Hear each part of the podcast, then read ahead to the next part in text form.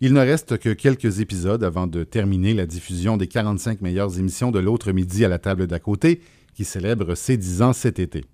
Aujourd'hui, un repas comme une rencontre chez le psy entre Christiane Charrette et Stéphane Bureau, qui sont, disons-le, tous les deux réputés pour savoir cuisiner leurs invités, alors que dans cette émission, ce sont eux qui passent aux aveux. Au moment de leur rencontre, rappelons-le, Christiane s'était retirée des médias et était en pleine sabbatique, alors que Stéphane, lui, en sortait. Ça donne un très bel échange sur l'importance dans la vie de prendre une pause. Échange diffusé originalement le 1er juin 2005.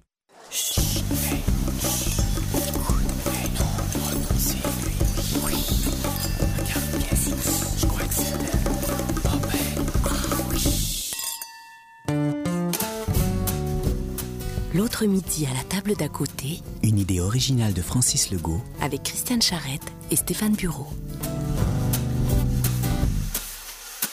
As-tu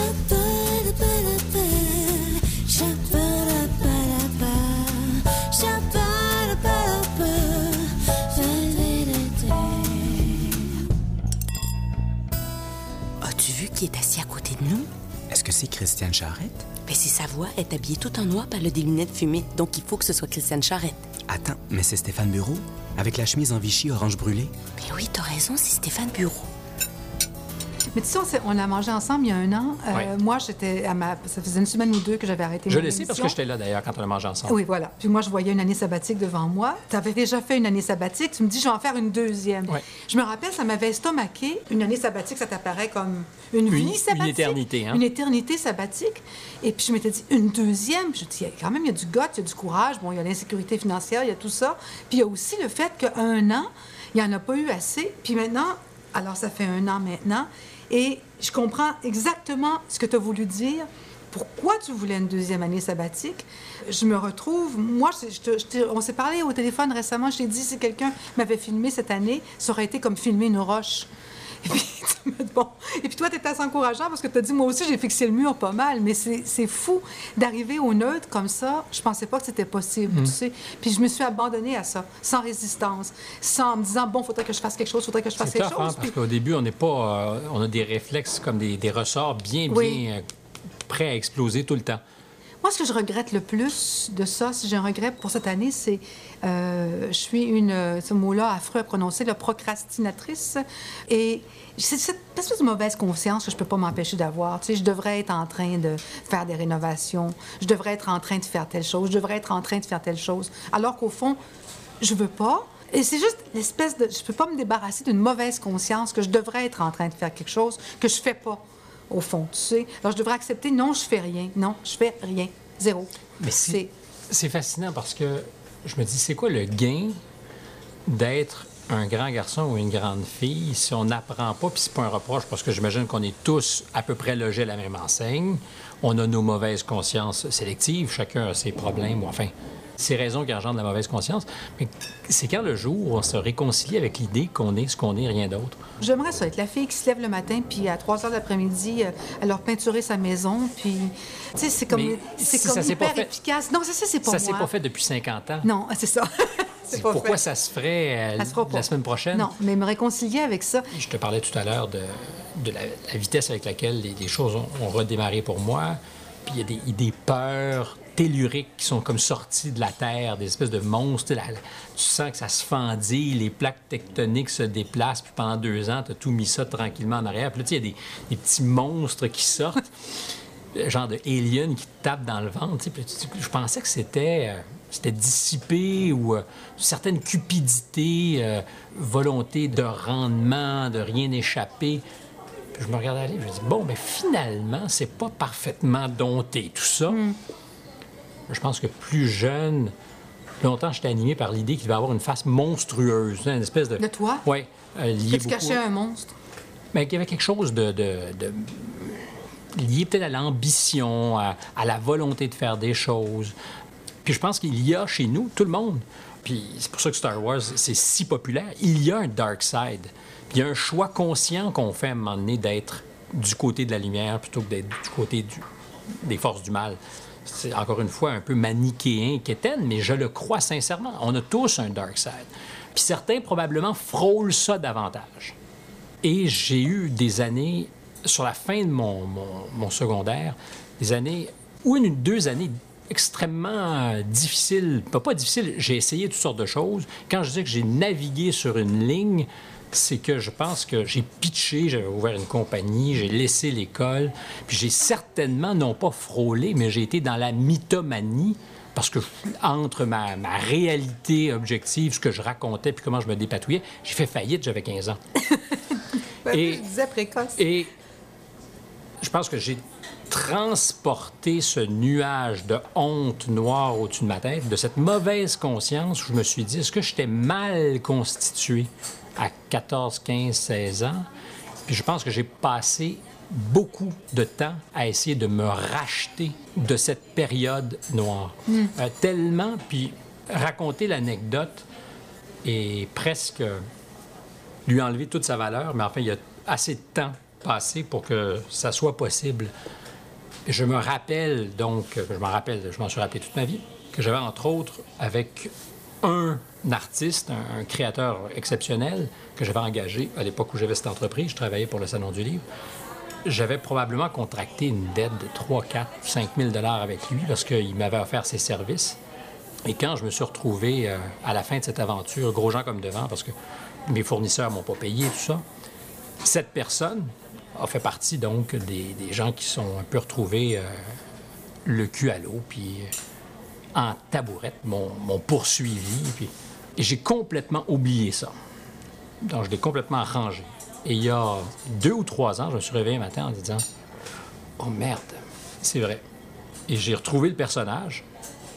Je l'ai appelé, puis j'ai dit euh, Si on réglait pour temps avec intérêt et tout ça, penses-tu que ça serait euh, fair Et j'avais, en tout cas pour moi, symboliquement, Réparer quelque chose. Ouais. Puis ça a-tu marché? Comment t'a accueilli?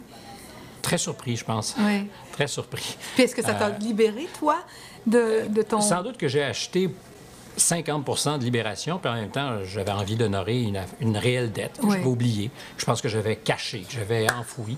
Et. euh, Ah, c'est c'est dur de parler de ça, par exemple. Ah, ça, ça a l'air bon.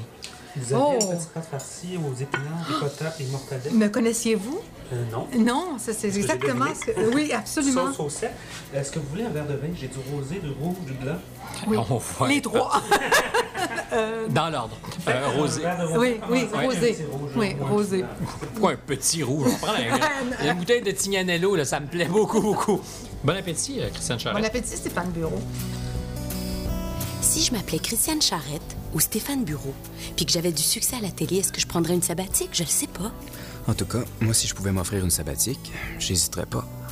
C'est pas les gens dans tous les métiers qui peuvent se permettre ou qui ont ces périodes d'arrêt-là. Tu sais, c'est des choses quand même qui sont assez... euh, euh, on n'est pas les seuls, mais souvent... Mais dans les faits, je ne vois pas pourquoi euh, tu dis nous sommes privilégiés. Je pense qu'on fait une job comme, enfin un peu différente parce qu'elle est médiatisée, mais une job comme plein de gens en font. Euh, donc, il n'y a pas de raison qu'on puisse pas, tout le monde, concevoir la vie avec des arrêts. C'est juste que la chaîne de production est organisée de telle sorte que ben, on, on est jeune et con un peu, Ouais. puis c'est permis de l'être, on va à l'école, après ça tu sors, tu travailles, puis tu rêves à un horizon lointain où tu pourras te livrer à ce que tu aimes vraiment. Alors, dans un premier temps, c'est nier ce que tu fais pendant 30 ans parce que tu l'aimes pas vraiment puisque tu rêves de faire autre chose que tu aimeras vraiment.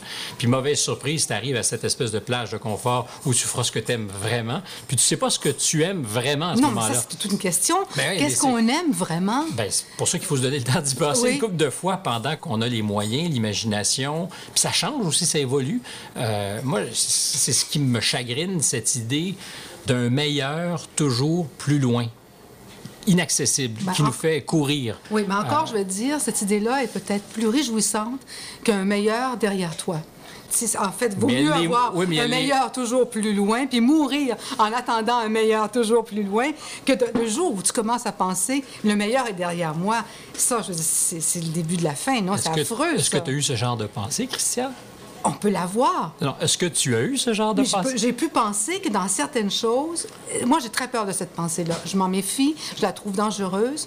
Je pense qu'il ne faut pas s'y abandonner parce que ça dépend de nous aussi que les meilleurs soient devant nous ou derrière nous. Mais effectivement, je pense que par rapport à certaines choses que j'ai pu faire, à un moment donné, tu peux te dire, est-ce que dans cette pratique-là, le meilleur n'est pas derrière moi? Écoute, on vieillit quand même. Tu sais, c'est vrai, toi, t'es jeune, t'es éternellement jeune, t'as commencé à- au berceau. Mais... Attends, pas que je te que je rappelle. Oui, oui. Que je te rappelle la fois où tu avais 12 ans, tu étais tout seul devant une caméra puis t'expliquais la bande dessinée. Écoute, précoce comme toi, c'est extraordinaire quand même. C'est pas extraordinaire. Ça fait, ça, ça fait des, des jeunes vieux ou des vieux jeunes. Oui, non, non, t'es plein de jeunesse. Puis de... Mais c'est vrai, le meilleur du corps est certainement pas à 50 ans. Ou peut-être, écoute, peut-être, je sais pas, peut-être. Non, il peut pas être à 50 ans, le meilleur. pas? Parce que être jeune pour un corps, c'est quand même. C'est une bonne affaire, oui. Oui. Et paradoxalement, je me sens en meilleure forme aujourd'hui qu'il y a 15 ans parce que Oui. j'ai choisi justement depuis deux ans d'investir dans ça. Puis je dis ça parce que c'était presque déconnecté entre euh, la tête et le corps. Puis je me réveille aujourd'hui à 40 ans avec plus d'énergie, plus de bonheur à habiter euh, ça. Et c'est franchement l'affaire la plus exceptionnelle qui m'est arrivée depuis 20 ans. La rencontre avec ton Oui, corps? oui, oui. C'est bien dit. J'ai Oui. rencontré mon corps. Oui. Ça s'est pas mal passé. Euh, mais oui, tout le rapport à l'humanité, c'est-à-dire tout ce qu'on croise, est plus facile à partir du moment où on est confortable avec soi. Puis je pense que c'est pas de toute façon une affaire que plastique. Je pense qu'il y a des gens très, très, très beaux, plastiquement, qui ont des corps fantastiques, qui ont, malgré tout, de la difficulté à être approchés, qui sont pas confortables. C'est un... Puis d'autres personnes, je pense, transcendent ça très jeunes. Mais donc, c'est pas qu'une affaire plastique, j'allais dire, c'est c'est vraiment de se réconcilier avec soi-même. Puis ça rend, euh, c'est bien quétaine, mais l'amour générique beaucoup plus facile. Oui. Pas l'amour pour une personne particulièrement, mais... Mais je si on est bien, c'est- Oui. si t'es mal dans ta peau à chaque seconde, à chaque fois que tu rencontres quelqu'un, à chaque fois que tu mets le pied dehors, euh, c'est difficile d'aimer, euh, d'aimer. Tu, tu peux même pas aimer la vie, pratiquement. tu sais. Chaque seconde, tu vois, C'est- j'étais rendu aux minutes. Là. Je m'haïssais aux minutes. Chaque seconde, je trouvais ça un peu lourd. J'avais bien? séquencé. Ouais. Là, je suis rendu une fois par jour. J'ai- Je me suis, euh, puis éventuellement une fois par semaine. Dans deux, trois. Alors donc, l'idée de 50, c'est un peu désespéré puisqu'on partait de là. Ouais. Ben, je n'y crois pas. Non, mais écoute, de toute façon, Ça veut quand pas dire tu as que- 50 ans, tu n'as pas le choix. Euh, Ça serait absolument stérile de dire Ah, si j'avais 25 ans, si j'avais 25 ans, t'es- là, t'es faite. Tu veux dire, c'est comme tu as 50 ans, tu peux pas dire si j'avais 25 ans. Absolument. Donc, il faut aimer 50 ans. Mais parce que tu me demandais As-tu pensé que le Hum. meilleur était derrière toi? Alors, c'est une idée contre laquelle il faut Lutter? lutter. Oui, je pense qu'il faut lutter contre ça. Ne serait-ce, je reprends ce que je disais, mais ne serait-ce que pour le corps. Parce qu'effectivement, c'est facile de penser que ton corps plus jeune était mieux. Alors, il faut faire un travail pour euh, pas, pour pas tomber là-dedans. Puis je pense que ça peut être un moteur aussi pour être mieux, justement, pour que le mieux soit maintenant, en fait. Il y a une possibilité euh, d'aménager du bonheur maintenant, de consommer les affaires qu'on a envie de faire, dans le fond. Et je dis consommer parce que c'est ça, moi, c'est un peu comme ça que je l'ai conçu pendant deux ans. Il y avait des choses sur ma liste de, de projets et de fantasmes que je me disais, ben, je veux-tu prendre une chance que ça marche pas dans dix ans? Puis c'est ça fait. Puis je l'ai fait maintenant. Ouais. Puis dans certains cas, j'étais correct. Dans d'autres, c'était exceptionnel. Mais je trouvais ça le fun d'agir maintenant. Puis quand est-ce que c'était décevant? Ben, ça peut. Je sais pas quand est-ce que c'était Mais ça l'a été. Il y a des choses qui t'ont. Est-ce qu'il y a des choses, des illusions? Pas des illusions, mais des choses, tu t'es dit, oh mon Dieu, non, ça vraiment, Franchement, c'était juste pas- pour faire bonne mesure que j'ai dit ça, parce qu'il n'y a rien de Ouais. décevant. Non, c'est c'est plate, bon. hein? T'es vraiment C'est- heureux, toi, hein? Ben non, mais si tu veux, c'est pas de ma faute. Je fais, je fais des efforts pour être malheureux. Je me réveille le matin, puis je me dis des fois, ce serait une journée pour être en tabarnouche, puis ça marche pas. Oui. Hey, je les écoute, là. Sais-tu qu'une co-animation Stéphane Bureau, Christiane Charrette, ça ferait toute une émission? Fais attention, ils vont s'apercevoir qu'on les écoute. Ben voyons. C'est vrai que tu pas regardé la télé pendant. euh, pendant... Ben oui. Moi, j'ai regardé. C'est drôle, c'est tout le contraire. Je l'ai regardé énormément. J'ai regardé beaucoup. C'est pas un peu ennuyant? Euh, C'était comme. Comment je pourrais dire? Je cherchais quelque chose là. Tu sais, on a beau faire des émissions puis les regarder, t'es dedans. Tu sais, pour être vraiment dehors, faut être dehors. Et là, j'ai regardé ce que c'était la télé comme telle, de quel monde je venais, d'où je sortais, d'où je retournerais peut-être, de l'extérieur. Puis j'étais, je me sentais comme, euh, c'est toujours le mot cordon ombilical qui revient, mais c'est comme si j'étais reliée à ça. Peut-être aussi parce que des recherchistes avec lesquels j'ai travaillé, moi j'ai toujours eu un rapport assez intense avec les recherchistes. J'aime beaucoup travailler C'est pas ce qu'ils disent, hein? Eux disent pas la même chose. non. Non, je pense pas. Ils Non. pensent pas qu'ils ont eu un rapport intense. Non, en fait, t'aimes pas beaucoup. Ils sont un peu têteux. Tu dis, elle va peut-être revenir travailler un jour, ça nous prendra de la job. Je me méfierais à ta place. Ah oui, c'est bon. ça. Et, euh, et puis oui, je, je l'ai regardé beaucoup. C'était comme, même des fois, même quand j'avais pas envie de la regarder, je l'ai regardé de l'extérieur. Je me disais, mais qu'est-ce que c'est ce médium-là? C'est comme si je l'avais jamais vu, en fait, d'une certaine façon. Alors quand j'ai lu dans les entrevues que tu as accordées que tu l'avais pratiquement pas regardé, je me suis dit, mais comment... Ça m'a étonné. C'est tout le contraire de ma réaction. Comment tu as fait, par exemple, pour jamais regarder Gilles, ben, Gilles Goujon ou qui que ce soit qui t'a remplacé? Ben, que c'est pas Gilles Goujon, c'est qui que ce soit qui t'a remplacé. Est-ce que vraiment tu as pu ne pas regarder ça? Alors vraiment, oui, puis je pense que c'était la meilleure façon de faire. puis Je suis convaincu de ne Hmm. Pas fort! m'être Tu trompé. t'as à ouvrir Non, il n'y avait aucune curiosité d'abord. Aucune curiosité. Je l'avais assez faite pour savoir que that, là, c'est le- les nouvelles. puis Oui, mais ça renseigne sur toi en même temps parce que cette réalité-là, les gens la regardent par rapport à toi, ce que tu offrais. Donc, ça parle de toi Oui, aussi. bien entendu. Je pense que c'était le téléjournal et le point tel qu'on l'a fait. Puis je dis on parce que c'est absolument pas que moi. On était une vraie équipe. Puis tu parlais de tes recherchistes, mais c'est une famille. Oui, oui, absolument. Euh, Écoute, moi, c'est ça qui m'a fait de la peine. euh, avec Oui. moi à la campagne. Et c'est un, vraiment une famille. D'ailleurs, ça, ça exclut la vraie famille par moment. Puis la vraie ça. famille, des fois, se pose On des n'a pas questions. d'enfants, sur tes- toi, tous les deux, hein? Exactement. Donc, il y a ça. des. Aussi, tu les, je t'ai vu le dernier soir. Je m'excuse, Et- je t'interromps, mais ton dernier téléjournal, c'est- c'était plein d'amour, cette affaire-là. tu Ce sais. n'était que ça. Et ça, c'est le, le seul vrai deuil dont je ne suis pas revenu. Ah, ouais. Et j'ai refréquenté, par exemple, à l'automne suivant mon équipe, parce qu'on se retrouvait, par exemple, après leur TJ à 11h15 à l'Express, comme on le faisait pendant le TJ. On allait souvent, régulièrement manger ensemble après l'émission. Et j'ai arrêté ça immédiatement parce que ça me remettait dans, dans le bain. Le seul sujet de conversation était nécessairement ce que eux traversaient. Oui. Quand je traversais leur journée, là, je parle pas de rien de tragique. Puis j'avais pas envie de le savoir. Puis ça me mettait mal. Alors j'ai j'ai comme coupé aussi les ponts. Pas parce que ces gens-là, je voulais pas les voir, parce que j'avais pas purgé, moi, tout ce qu'il y avait à purger. Aujourd'hui, euh, on se revoit tous. Et ne pas regarder le, le- le journal, dans un premier temps, je reviens là-dessus, mais c'était bien important, c'était la meilleure façon de ne pas avoir d'opinion. Absolument, d'être protégé euh, contre des questions. exactement. Peut-être que tu aurais été embêté de répondre. Alors, Ouais. euh, évidemment que j'ai un peu entendu ce qui a été dit, mais mon expérience, c'est que euh, c'est très, très difficile. C'est très difficile de prendre euh, cette place-là, ou d'occuper, pas de la prendre, d'occuper cette place-là. Et qu'on était un peu à gauche, on nous demande à droite, on est à droite, on nous demande à gauche, on est au centre, c'est- plate. Il n'y a, pas de solution gagnante que de rester. On gagne, en tout dans le cas du téléjournal, en restant. Et je pense que j'aurais davantage, ou nous aurions comme équipe davantage gagné, si je peux dire, en restant. Because the proof of the pudding is in the eating, but for a long time. Il faut manger beaucoup, beaucoup, beaucoup. Puis à un moment donné, c'est comme, ah bien oui.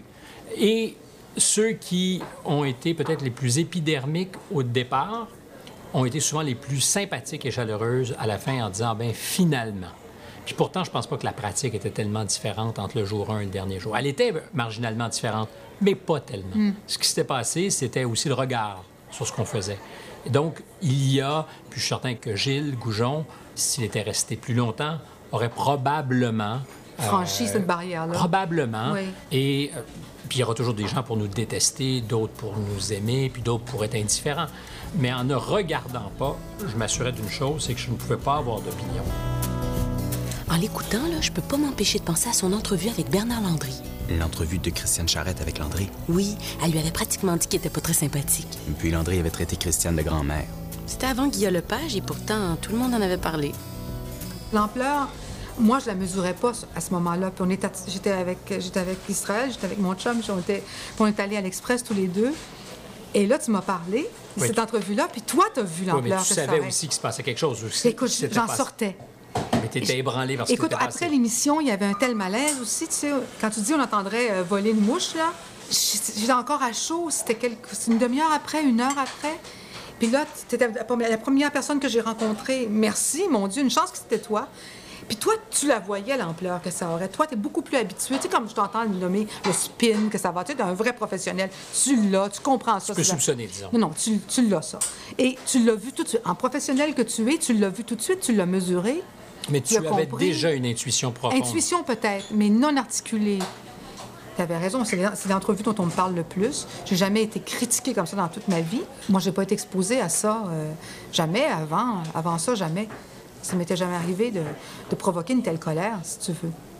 Est-ce que tu penses qu'elle était fondée? Je suis incapable de le dire. Ce que j'ai toujours dit, ça paraît une réponse parfaite, mais c'est vrai, je le pense. C'est que j'ai toujours voulu faire du direct. J'aime la télévision vraie. C'était du direct et il s'est passé quelque chose, semble-t-il, puisque tout le monde en a parlé, on en a- ou en tout cas, on en a beaucoup parlé. Quand je pense à cette entrevue-là, ce que je sens surtout, c'est à quel point. Tu sais, l'image que j'ai, c'est toujours, tu sais, la lumière qui tourne autour de la place du Marie, là. Ouais. À un moment donné, elle s'arrêterait sur toi. Tu sais, sur toi. C'est comme. Arrêtez, enlevez-la, mettez-la ailleurs. Et c'est ça, d'avoir été tellement visible que tu veux comme te sauver, te cacher, te mettre derrière un arbre, te, te- te mettre une serviette sur la tête. Mais ou- pas cette semaine-là. C'est surtout ça qui m'en reste, l'impression d'avoir été. euh, j'ai pas beaucoup le, le recul de dire est-ce que est-ce que je. Mais si c'était à refaire là, je le referais. Si c'était à refaire, Pareil? ben pareil. Comment je, comment je la referais Pareil. Il y avait certainement, en tout cas, une volonté candide de ne pas offrir le moule habituel, en tout cas, dans ta stratégie d'entrevue. Absolument. Oui. Oui, il y avait cette volonté-là. Surtout que j'étais dans un contexte, en plus, où si à cette émission-là, qui, qui- qui est en dehors du cadre auquel, dans lequel normalement un homme politique donne des entrevues, il ne fallait pas que ce soit la même chose. Absolument. Euh, oui, il y avait cette volonté-là. As-tu l'impression d'avoir été mal jugé, c'est-à-dire que ton effort de faire différent aurait été mal compris? Euh, Ce que, ce que je, je peux avoir la langue de bois en disant ça, mais je pense que c'était du direct. Il n'y avait pas de montage. Les gens ont pensé ce qu'ils voulaient. Ils ont langue vu... de bois, ce que tu dis. Oui, mais je le pense. Ils ont vu l'intégrale de l'en- Il y a eu une lecture partisane. Il y a des gens qui en ont fait une lecture Mhm. partisane. Il y a des gens qui ont trouvé ça hyper bon parce qu'ils n'aiment pas Bernard Landry. Puis il y a des gens qui ont trouvé ça hyper mauvais parce qu'ils adorent Bernard Landry. Alors ça, je, peux je prends un peu plus de recul. Tu sais, ça, c'est partisan. Ça me parle moins à moi. En termes de télévision, le regard que toi, tu as pu avoir, ce que moi, je peux en penser, des gens qui n'en font pas une lecture partisane. Est-ce qu'il y a eu un excès de ma part ce jour-là? Je ne le sais pas. Mais il y a eu un- une, euh, peut-être une candeur, peut-être un abandon, une vérité en tout cas de sa chimie et ma chimie ensemble. Puis en direct, tu sais, sans filtre. Et ça, je serais prête à le revivre. Je pense pas qu'on ait la meilleure chimie du monde. Je pense qu'on s'antagonise mutuellement. En tout cas, il y avait la vérité d'une relation ou en tout cas d'un moment, d'une rencontre. Comme on rencontre Et- des gens des fois, puis il y a strictement aucun atome crochu dans ces circonstances-là, et ça arrive. Ça arrive. Puis ça, c'est passé en ondes. Alors, dans ce sens-là, oui, je la referais, puis je la referais peut-être de la même manière. Je referais une entrevue en direct avec ce que je suis, puis avec ce qu'il est, Est-ce que ça t'a inhibé après? Oui, cette semaine-là a été atroce. Écoute, d'abord, je sentais que le- le- le- la lumière de la place du Marie était sur moi. Tu sais, je veux dire, je, je ma maison était pas, des murs étaient pas assez épais pour me cacher. Je peux pas sortir. Puis le, réalisateur de l'émission, Marc, me taquinait. Il disait, viens, Christiane, on va aller faire des tours d'ascenseur. Tu sais, c'était pour... T'exposer. Mais dans l'ascenseur de Radio-Canada, est-ce qu'il y a une place où tu es plus exposé que dans l'ascenseur à Radio-Canada? Hum, Ben oui, il y en a. c'est Il y a pire, mais... Oui, il y a pire. Mais c'est quand même déjà un lieu C'est assez... une illusion euh, de radio-canadienne Radio-Canadienne. que de penser que tu es très vu. Ben, à ce moment-là. Mais non, cette semaine-là, je me sentais très exposée, vulnérable. Et puis, je me disais, il faut remonter à cheval, il faut y retourner. Puis, j'ai perdu la voix. Ça, c'est ma fragilité, la voix, tu sais, la voix dit tout. Et euh, je suis retournée en onde avec Ah, bonjour, mais je suis retournée. C'était difficile, mais je suis retournée. Mais euh, j'avoue que la, la première semaine, puis l'émission d'après, là, je suis vraiment la personne qui est tombée de cheval, puis qui a décidé qu'elle voulait faire du cheval, fait qu'elle allait remonter sur le cheval, tu sais. C'est ma voix qui m'a trahi. Hum, Je suis restée sans voix. C'était déjà arrivé, toi, d'avoir une, euh, un signe physique d'une difficulté comme ça? Je ne te parlerai pas de ma vie amoureuse. Oh, toi, ta vie amoureuse, ça serait, Mais- ça serait tellement intéressant, cette vie amoureuse-là. Là. Un grand amoureux. Ben, non, mais non, je connais pas tes secrets amoureux. Oh, et encore le regard qu'il faudrait avoir une caméra pour avoir bon sang. Mais je pense que tu es un grand amoureux, que tu aimes l'amour. Euh, Je me souviens de toi. Un des premiers souvenirs que j'ai de toi, c'est quand le bureau de Jacques Bouchard à Montréal Express. Tu étais allé à New York avec l'argent que tu n'avais pas. Tu avais loué une chambre à je sais plus combien. Tu étais hyper amoureux d'une fille, te souviens-tu? Absolument. Écoute, tu sautais sur place, littéralement. Et je pense que tu as gardé ce feu. Toi, tu es un grand passionné, toi, non? Tu as une vie amoureuse, Stéphane. J'en ai une. Oui, tu as J'en une vie, elle fait partie de toi. Absolument. Tu es un grand amoureux, non? Je sais pas si. De là donner les difficile. noms et les adresses ou le nom. numéro de téléphone. Le nom ou l'adresse, je ne ferais pas ça. Je suis peut-être pas dans ce. Hum, Quoique, je pense que tu es. mais Je pense que tu as belle- beaucoup de goût. Je, je- je- Je pense que tu es très bien. je suis très mal placé pour dire que j'en ai pas. Mais, euh, mais qu'est-ce qu'on disait donc? Qu'est-ce qu'on disait? Penses-tu qu'on va en apprendre plus sur la vie amoureuse de Stéphane Bureau? Ça m'étonnerait. Mais moi, j'aimerais bien savoir c'était quoi sa pire entrevue. Qu'est-ce qu'on disait? on est parti sur la parlait, vie ah oui, on parlait de, de- de rester sans voix Oui. et des manifestations physiologiques à Oui. des crises manifestées dans la vie. Oui. Donc, non, j'ai pas perdu la voix, mais j'ai certainement dû rougir. Euh, C'est c'est plutôt ce qui m'arrive à moi. Je suis plutôt sanguin. Hmm. Et ça m'est arrivé quelquefois d'être intimidé. Quoique, dans ce rôle-là, alors que dans la vie- D'amoureux? Non, non, de- d'intervieweur. c'est comme si tu pouvais mettre le sou de Batman. le costume. Tu sais, C'est plus facile de se désincarner. Oui. Euh, dans la vie de pas tous moi. les Tu jours. vois, moi, j'y arrive pas. moi, j'arrive à. C'est ça, ça notre grande différence, je pense. Moi, j'y arrive pas. autant des situations de la vie me mettent à l'envers, j'y fais face avec difficulté, autant dans... Je me rappelle d'une interview avec le président de la République de France, donc Ah! avec M. Chirac, Oui. qui me dit à 10 Oui. minutes, bon, ben là, je suis un peu tanné, on devrait passer à un autre appel. Moi, je me mettrais, écoute, je lutterais contre me mettre à pleurer. je lutterais de tout. Je, je me mettrais pas à pleurer parce que moi aussi, j'ai du métier, mais. Oh! Et Ah, je puis, autour, il y avait comme toute une intendance. Ils étaient 250. L'estafette, euh, le, personnel de presse, et tout, et tout le monde fait des grands signes. On coupe, on coupe, le président n'en peut plus. Puis j'ai mon réalisateur qui fait Hum, c'est pas moi qui contrôle. Puis je dis au président écoutez, monsieur le président, j'apprécie ici votre inconfort, mais j'ai encore une question. C'est ça. Mais ça, c'est Stéphane Bureau. Non, c'est Stéphane Bureau. Mais je ne serais pas capable de faire ça si quelqu'un était à côté mal à l'aise, parce que. je- Mais en même temps, tu acceptes dans des conditions comme ça. C'est Oui. le président de la République, quand même. Je ne peux pas imaginer que je suscite une grande émotion. S'il me parle de son impatience parce qu'il a envie de parler d'autre chose que de l'éventuelle reconnaissance de la France à un Québec indépendant, il me le dit, je l'entends. mais j'ai encore. Exactement. Oui. Et c'est fair game. C'est plus facile, donc, dans des, des conditions comme ça. Moi, j'ai pas trop d'inconfort. Puis j'en ai eu des moments difficiles. Mon moment, mon, mon- mon moment le pire, c'est Johnny Hallyday, où j'ai été aussi vilipendé et j'allais voir Johnny Hallyday en fan, admiratif, gaga. On partait joyeux, on s'installe, puis on a comme une bête un peu recroquevillée, fermée, euh, à la limite du paranoïaque, parce que, hostile, oui, parce qu'il a peur de la réaction au Québec. Il n'est pas le génie des alpages qu'il est chez lui, où les gens se transforment en sous-tapis, parce que tapis, ça sert déjà trop. Alors, il est devant quelqu'un qui est juste admiratif, mais il fait pas euh, Johnny, est-ce que je peux respirer le même air que toi Euh, Et j'ai des questions. euh, J'essaie de faire autre chose que. Et puis, qu'allez-vous chanter ce soir au Saint-Denis Et ça dégénère, mais ça dégénère pas pathétique, mais il me regarde, il sait pas, euh, il me dit. C'est pas en direct en même non, temps. Non, Non, non, mais quand même, ça fait sans Mais le choix qu'on a Ça fait, je sais. ça a été de l'honorer. Oui. Parce que si on avait montré l'entrevue intégrale, j'aurais eu l'air beaucoup moins fou. Parce qu'il y a eu beaucoup de cordes, puis j'ai demandé, j'ai dit, écoutez, de quoi voulez-vous qu'on parle, M. Hallyday? Puis en fait, on a, on a soustrait les moments les plus embêtants pour lui, Oui. où, où s'il y avait quelque chose de, qui clochait manifestement. Puis mon rédacteur en chef m'a dit, on aurait dû passer l'intégrale. Oui. Puis ça nous a mis mal à l'aise parce qu'on s'est dit, on va avoir l'air de, de vouloir le piéger. Et au total, il a eu l'air mal, malgré tout. J'ai eu l'air terriblement agressif alors que je m'en allais là, moi, joyeux, le cœur léger, content de parler à un de mes héros. C'est pour ça que j'aime faire des entrevues. J'aime recevoir des gens, j'aime euh, recevoir des gens qui m'intéressent. Ça peut être parce qu'on les aime ou ça peut être parce qu'on est tout à fait... euh, on les comprend pas, on veut arriver à les comprendre, mais on les trouve intéressants. Mais des gens là, que j'aime, là, le rêve, interviewer quelqu'un que je rêve parce que je l'adore, au fond, j'aime autant pas l'interviewer. Rêves-tu d'interviewer quelqu'un? Je l'ai souvent dit, mais Philip Roth, parce que j'aime tellement ses livres, je me dis, il me semble que ça serait le fun de poser quelques questions.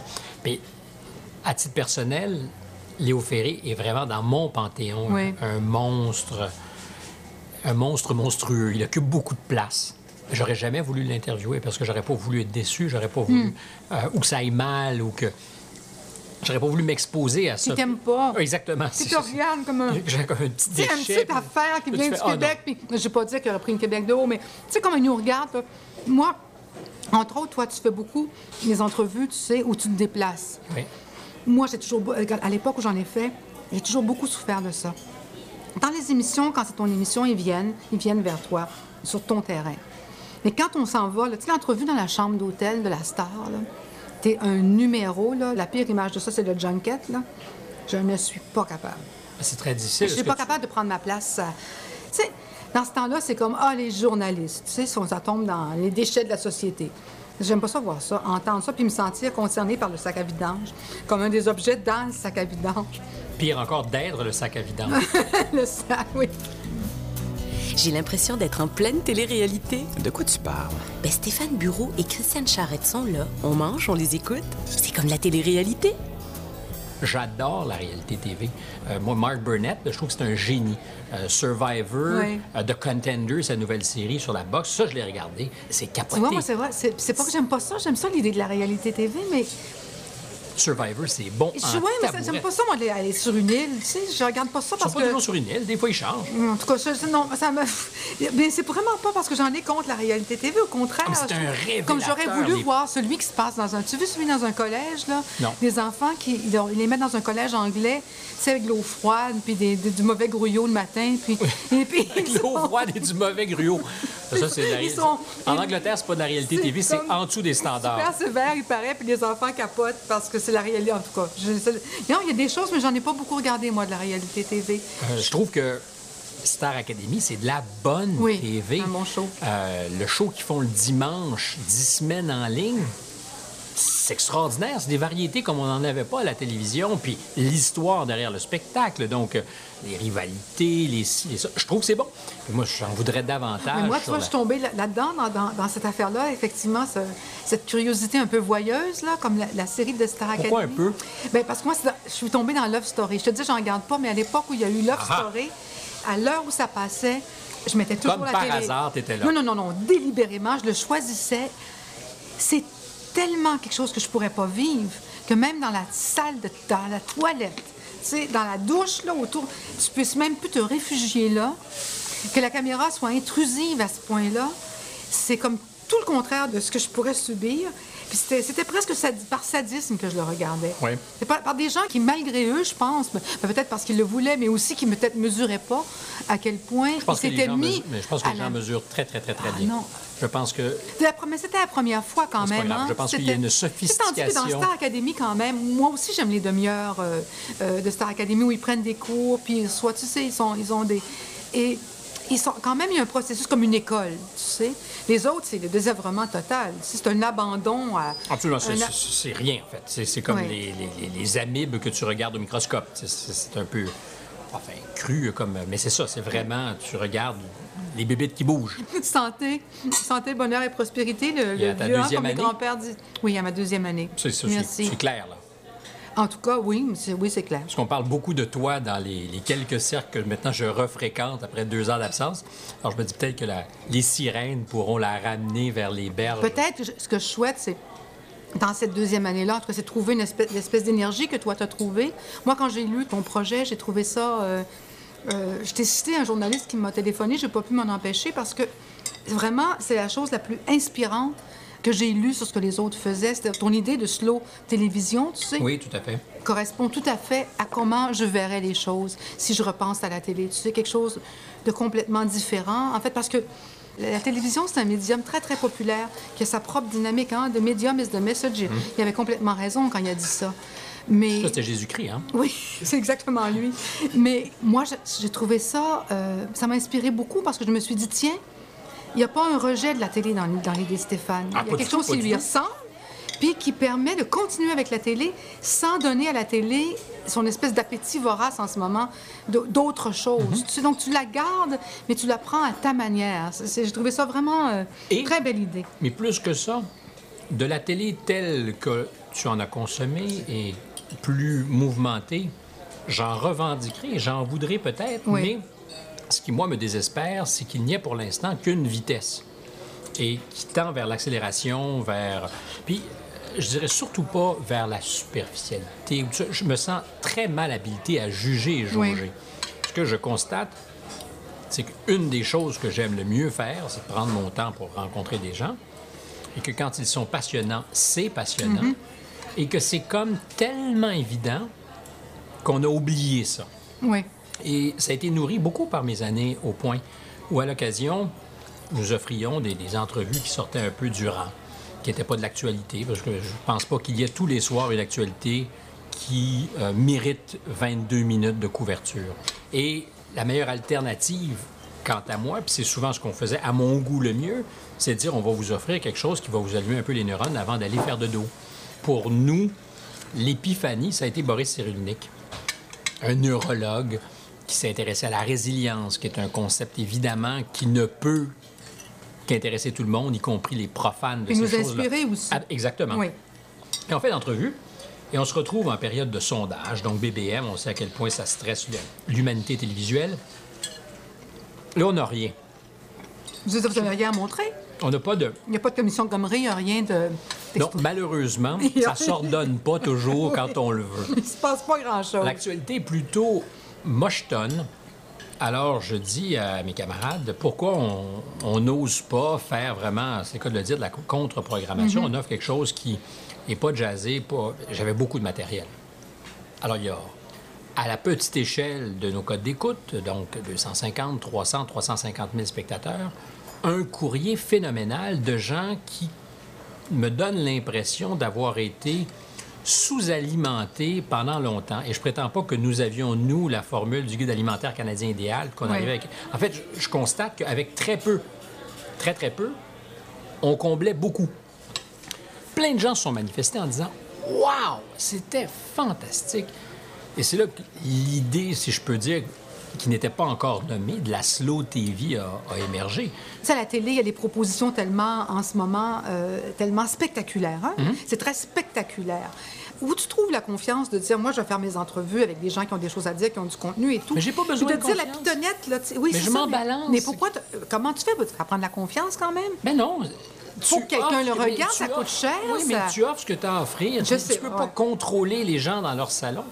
Tu peux pas aller chez eux et leur dire, écoutez, vous syntonisez Télé-Québec. Non, mais là, il faut que ça marche, sinon ils vont Non, dire... il faut pas que ça marche. Mais si ça marche pas, ça va être un échec. Puis là, Et ça sera un bon, échec. un échec, c'est pas si pire. Tu vas vivre avec. Ça va être ce qui ne me tue pas me rend plus fort. OK. Non, non, c'est pas ce que je dis. Non, moi, Parce que c'est ce qui me tue pas m'affaiblit d'année en année. Puis des fois, c'est les coupures sont, sont, sont chalantes. Puis Oui. on préfère. Mais pour Télé-Québec, par exemple. Remarque, ça va marcher ton affaire. Mais merci. Oui, je suis sûre que ça va marcher. Mais d'abord, je pense qu'on va être à la mode. Ma théorie là-dessus, c'est un peu comme l'huile de foie de morue. Hmm. Tout le monde veut en prendre, même si ça coûte mauvais. C'est bon pourquoi déjà? Donc, je ne le sais pas, mais enfin, on n'en prend plus.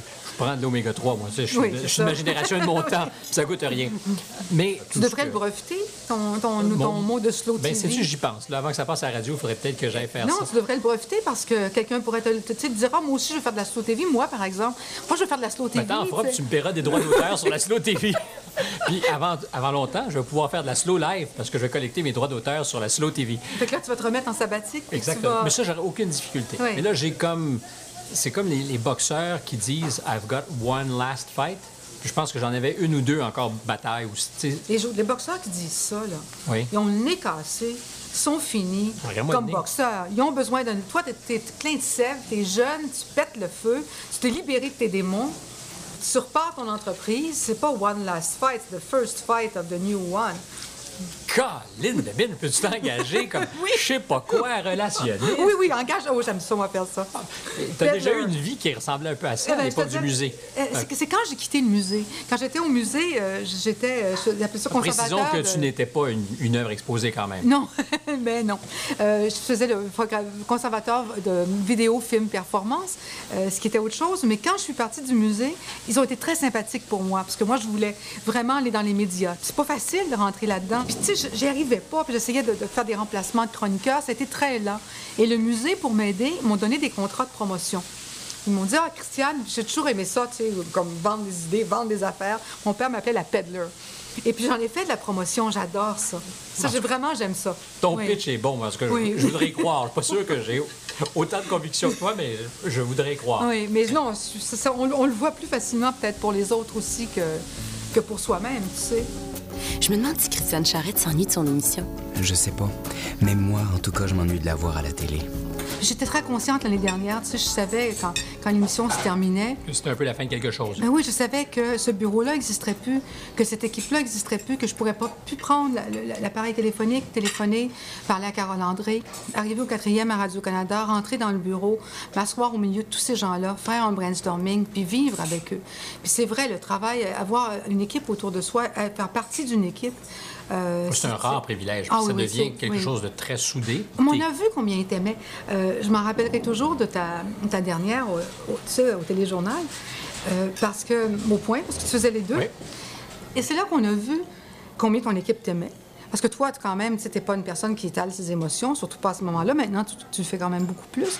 Mais là, je vois encore les mêmes yeux pour lesquels je voudrais une caméra. Je... Wow, Stéphane, c'est adorable, ça, ce regard-là. Oui, tu oui, l'as pas souvent. Ça- Tu l'as pas souvent. Tu les étales plus, mais oui. Mais tu l'as, en tout cas. Mais, mais et là, on a vu d'abord combien ils t'aimaient, combien tu les aimais, que vous alliez aller au pied de cochon après. Tu sais, il y a eu plein de choses. C'était un livre ouvert, là, tout à coup, cette affaire-là. C'est une plus belles soirées que j'ai passées dans ma Oui. vie, qui s'est terminée à 6 heures le matin. Dans le fond, tu, sais, tu, tu veux démissionner juste pour ça. Oui. Oui, pour que ça méchant arrive. kick, Oui. L'émotion. Est-ce que ça a été le début de ce qu'on pourrait appeler le nouveau Stéphane Ben, Bureau? Est-ce qu'il y a une nouvelle Christiane Charrette Christiane Non. qui va émerger dans un an? non, non, malheureusement, Pas, moi, pas je te malheureusement. dirais. Mais non, au contraire. Tu sais, on est toujours pognés avec notre non, vieille les- peau, notre vieille, nous-mêmes, nos vieilles affaires, Oh, nos vieilles bibites, nos trucs.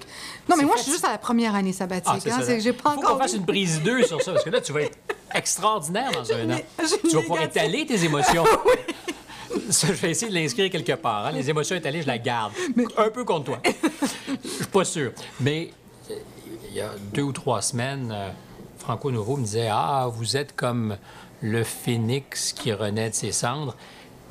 Puis euh, j'ai dit Time out, désolé, le phénix, il se consume pour renaître de ses cendres et j'ai pas envie de donner l'impression que j'étais mort ou j'allais mourir ou que. Parce que immédiatement, c'est Ah, t'étais en burn-out. C'est pas tellement que je m'en défendrais. Être en burn-out, c'est correct, c'était pas le cas. Mais j'ai compris que si tu laisses des fois comme une espèce de marge à l'interprétation, Oui, surtout- nécessairement la conclusion, c'est ça. Ah oui, puis surtout que c'est un mot tellement tabou. Euh, je veux dire, Moi, ça m'émeut pas Moi, si- ce que je dirais à quelqu'un, c'est si vous faites un burn-out, dites-le pas. c'est clair que ça aide pas. Non, ça aide pas. Mais l'idée du Phoenix, la compagnie dont je parlais, avec laquelle j'ai fait faillite Hmm. à 15 ans, s'appelait les Productions du Phoenix. Alors, le Non. mythe, absolument. Je- savait, je- Franco? Non, absolument pas. Oh. De personne, c'est ça. Écoute, quand même. C'est totalement inintéressant. Mais le mythe, puis il est fascinant pour tout le monde. De toute façon, c'est le mythe fondateur de nos voisins du Sud, les Américains. Hmm. C'est l'idée de se réinventer, de partir euh, de l'Italie, de l'Éthiopie, de l'Érythrée, qui sait, et de vivre son rêve américain, de, Oui. de renaître dans cet idéal, idéalisé, si je peux me permettre la redondance, américain. Je trouve ça fascinant.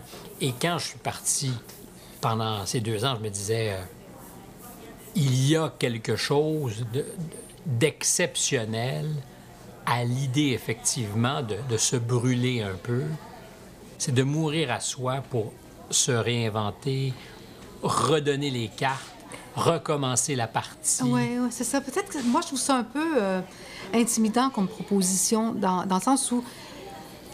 Ou juste continuer. Euh, ma- mon, mon aspiration est un peu plus modeste, je te dirais. Parce qu'il y a cette espèce de renouveau. Ou de... C'est comme si tu devais revenir puis être autre chose. Ah, mais c'est parce qu'à ce moment-là, on confond. Revenir dans l'œil de l'autre n'a aucune importance. C'est pas de ça qu'on Mais je sais pas, mais dans le métier qu'on fait, je veux dire, ça compte en maudit. Si on vient dans, cette- dans cet œil-là, par exemple. Mais, alors ça, ça m'intéresse. Mais c'est ça Peu. aussi, c'est c'est pas là qu'il faut que ça se passe. Absolument, tu as complètement raison. Il faut qu'on revienne à l'intérieur de nous-mêmes. C'est une renaissance. Oui. si c'est le mot, je suis pas sûr que ce soit le mot. As-tu aimé animer juste pour rire l'été dernier? J'ai adoré ça. Ben, t'étais courageux. Tu sais, j'allais le voir, hein? Mais je sais, on s'est vu d'ailleurs. Comment t'as eu le courage de monter sur une scène comme un stand-up comique devant une salle pleine au Saint-Denis? T'as pas froid aux yeux. L'avantage, s'il y en avait un, c'est qu'on n'avait rien annoncé. On ourdissait la chose en secret depuis Mm. déjà plusieurs mois. Donc, il n'y a pas d'attente par rapport à ce que je fais cette année avec Jean Lapointe, où c'est annoncé. On t'en fait un autre cette année? T'aimes ça? Pourquoi tu, tu prends ce risque-là? Pourquoi tu recommences? J'aurais voulu ton être un slow, là, artiste. t'as ton slow, oui. J'aurais voulu être Ah un oui, artiste. ça, j'aurais voulu être Au un fond, artiste, je ne oui. fais pas ce que j'aurais voulu faire. Oui. Je sais pas. J'ai dit ça, là, mais euh, Non, mais Parce parce comme, ouais. on a tous cette- un peu cette aspiration. Imagine si on avait eu du talent, comme on n'aurait pas besoin d'être ici pour Ah, parler. Oui, oui. Quel talent pourrait- t'aurais voulu avoir, toi? Chanter, penses-tu, c'est ce que c'est le ultimate best. Ah oui, chanter, hein? Ouais, je trouve que c'est pas mal. Oui, chanter. Mais chanter ou être musicien? Oui, oui, moi, musicien, j'aurais aimé ça. Moi, j'aurais aimé ça être bass. C'est les basses qu'on voit en arrière, des fois, de leur verre fumé complètement out, là, qui gardent le beat, là. C'est ça. Mais tu te trompes Ça. sur toi-même. Ah, ça, ça- Tu non, mais c'est ah, pas ça que tu veux être. Ah, j'aime. une- Écoute, t'es libéré de tout, t'as juste à garder le beat. Ben non. Avec tes verres ça durerait une semaine, ça. Ça durerait une semaine. Après ça, tu voudrais être en avant. Bon, mais je-. Lâche-moi les basses en arrière. Je suis pas certaine de ça. Je suis pas sûre de ça. Chanter, oui, ça va être très T'es bien pas tout pour à fait le back corps. vocal. Qu'est-ce que tu chanterais, que- non? Chanteur ou... euh, Mais qu'est-ce que tu chanterais, ton répertoire? En fait, c'est beaucoup plus l'idée de susciter des émotions. Mm-hmm. Donc, la chanson le fait bien, la musique le fait bien. Quant à moi, c'est ce qui, m- Toi, tu voudrais te revoir, te voir devant une salle qui pleure, admettons, là? ben, qui ressent des choses. Oui. Quand je suis allé voir Dragon euh, la fin de semaine dernière, parce que je préparais l'émission avec lui, j'étais admiratif et en même temps euh, envieux de ce qu'il avait provoqué sur moi, de ce que son spectacle m'avait ému. Mm.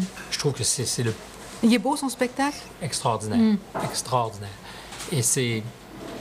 C'est un rare privilège quand tu vas au théâtre puis que tu as des émotions, Oui. quand tu es dans une salle puis tu écoutes un interprète te faire vibrer. Oui, Pas oui. nécessairement faire pleurer, mais te faire vibrer. Moi, j'avais vu euh, Being at Home with Claude Hmm. à l'époque, Lothar Bluto.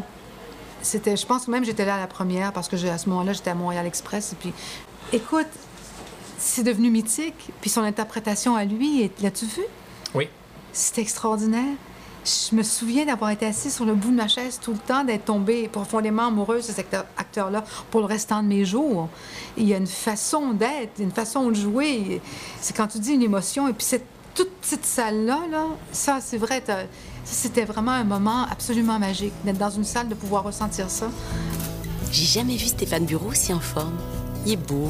C'est vrai qu'il a un regard d'enfer.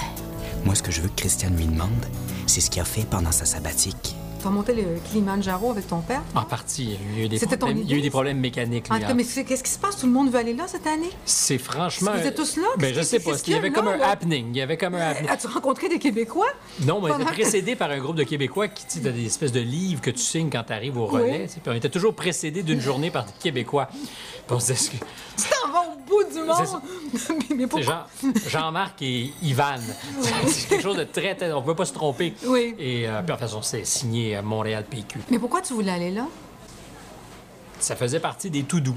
C'était sur la liste. Hmm. Ça me tentait. C'est un vrai challenge, quand même. Il y a Oui. 6000 mètres. C'est... Tu c'est- es c'est- redescendu aussi. Oui, idéalement. non, mais c'est- non, c'est ça. Idéalement, t'en redescends. Ah non, mais je dis ça parce que ça, c'est dur. Descendre de d'une certaine façon, c'est plus difficile. euh, Aucun doute. J'ai pas tellement de grande expérience des montagnes, mais j'ai fait la folie de vouloir en descendre une. Puis c'est très, très difficile. D'autant Oui. que dans ce cas-là, justement parce que mon père m'avait quitté plus tôt à cause d'un problème mécanique, le genou a, a C'est ça, c'est les genoux qui ont de la, Oui. qui, qui, qui souffrent de Alors, ça. la première journée, il est revenu, ce qui fait que moi, j'ai télescopé le dernier droit, le sommet. Au lieu de faire ça en cinq jours, je l'ai fait en quatre. Et tu montes de nuit le dernier bout. Donc, tu te lèves à minuit, théoriquement, pour aller voir le soleil se lever sur le, le toit du monde, ou enfin le toit de l'Afrique. Et il y avait tempête de neige, il faisait moins 25 en haut avec des vents de 110 km/h. Alors, j'ai jamais vu le soleil. Alors, tu te lèves à minuit, mettons, le, le jeudi soir à minuit moins une. Tu arrives le vendredi matin à 6 heures au sommet. Puis évidemment, tu pars de nuit, non pas pour voir le soleil se lever, mais parce que si tu voyais la pente, tu ne monterais pas. Je pense que c'est juste ça. Alors, tu sais, tu montes non-stop pendant 6 heures, tu arrives. Là, c'était tempête et vraiment intense. Alors, on est redescendu immédiatement. Et je suis redescendu d'un trait, justement, sachant que mon père m'attendait à Arusha. Mais alors, les pieds dans un état Ah oui. Ah, puis les genoux, non? oui, mais les pieds, c'était pas beau. Mais l'état de bénédiction dans lequel tu te retrouves dans les, les 24 heures qui suivent ta victoire sur toi-même, c'est irremplaçable, c'est exceptionnel, c'est la plus fantastique des drogues. Il n'y a pas un vin pour accoter ça. Moi, j'ai le vertige. c'est- une montagne tellement monstrueuse qu'il n'y a pas. Tu as toujours l'impression, pas d'être sur le plat, mais tu n'es jamais en, en corniche. Oui. Mais non, je crois, je crois pas que. c'est- Par contre, euh, euh, j'aimerais un voyage où tu voyages, tu n'as pas de voiture, puis tu transportes tes bagages, puis tu te promènes d'une ville à l'autre avec l'autobus. Euh, dans quelques pays que ce soit, puis c'est excellent. Tu sais, j'ai pas besoin de monter une montagne, mais juste ça, ça fait du bien. partira. Mais les autobus, est-ce que tu as voyagé beaucoup en autobus dans différents pays? Oui. Ça, c'est ça, moi, je trouve que c'est toujours une expérience merveilleuse. Mais c'est d'ailleurs. les- Il n'y a pas de d'ailleurs, mais si tu viens de traverser cette année, le problème, quand tu es disponible, disons que tu n'es pas complètement cassé, c'est de trouver des partenaires pour partir à l'aventure, parce que le reste de l'humanité euh, En même- travaille. oui. Gros problème. Ouais. Gros, gros problème. Moi, le problème pour moi majeur, ça n'a pas été ça. On aurait dit qu'il y avait des cordes qui m'attachaient dans la maison. C'était moi-même le problème. C'est comme si j'étais attachée encore, on aurait dit. C'est comme si des cordes m'attachaient dans la maison. Deuxième année, Christiane. C'est ça, deuxième année. Mais c'est symbolique parce qu'il y a un an, peut-être jour pour jour, si on regardait nos agendas, on mangeait ensemble. Et on parlait de ça en terrasse? Et, ah, c'est ça. Et toi, tu avais fini la première année, puis tu me donnais un peu le. Hein, tu Et j'ai eu tu la- me guidais un peu. J'ai eu les mêmes réserves la première année. J'étais comme incapable de m'arracher. Comme si j'attendais quelque chose. Ah, ben, peut-être que c'est un peu ça. C'est un téléphone Oui. de quelqu'un qui a besoin de toi ou... Alors que tu le veux pas non plus. C'est paradoxal. Exactement. C'est exactement ça. Tu attends un téléphone que tu n'attends pas, mais tu l'attends, mais tu ne l'attends pas. un peu en maudit. tu le veux pas. Tu es un peu en maudit parce que tu aimerais ça que quelqu'un ait besoin de toi, mais tu Si voudrais tu as pas besoin lui de dire... toi, tu vas lui dire non merci, je n'ai pas envie, je suis pas prête, je, je sais pas. C'est fou, hein? Puis les cordes sont comme des. C'est pas des cordes, c'est des câbles. Tu sais, je suis attachée à la maison. Mais la deuxième année, c'est ça. Comme tu as toujours un an d'avance sur moi, non, non, non, non, non, non. la, deux- la deuxième, la deuxième année, tu sais. Mais chose certaine, le résultat de tes tergiversations, hésitations et du temps que tu auras investi ne sera qu'une incroyable bonification de ta pratique. J'en suis persuadé. Mm. Il n'y a pas d'autre issue. En tout cas, c'est un métier, admettons que je continuerais le même métier, où Admettons je que- pense, je pense que ça fait partie du métier, ces périodes d'arrêt-là. Ça fait partie du métier. Tu sais, c'est les années où on est en jachère, comme tu Exactement. dis, font partie Parce qu'une du sabbatique, travail. normalement, il y a un résultat. C'était quoi ce film, Same Time Next Year? Ces Oui, amants qui se ça. retrouvent dans le motel Ouais. une fois par année? Ah, c'est C'est ça, c'était pas ça? Same Time Next Year? Il me semble que c'était des amants qui se retrouvent une fois par année dans le même hôtel. Mais euh, ça serait bien, moi, je trouve que ça fait un an qu'on s'est vu. J'aimerais ça voir dans un an où on en est rendu. Alors, l'année prochaine à Jérusalem. Oui. C'était L'autre midi à la table d'à côté Avec Christiane Charrette, et Stéphane Bureau. à la recherche Louise Rousseau, À la technique Serge Brideau, Normand Dionne et Sylvain Brunet. le thème musical est une réalisation de Lou Tremblay et de Danny Pelletier À la narration Éric Paulus. et Macha Limonchik. Un merci particulier à Hugo Roberge et à Jean Fortin du Petit Toscan. L'autre midi à la table d'à côté est une émission signée Francis Legault.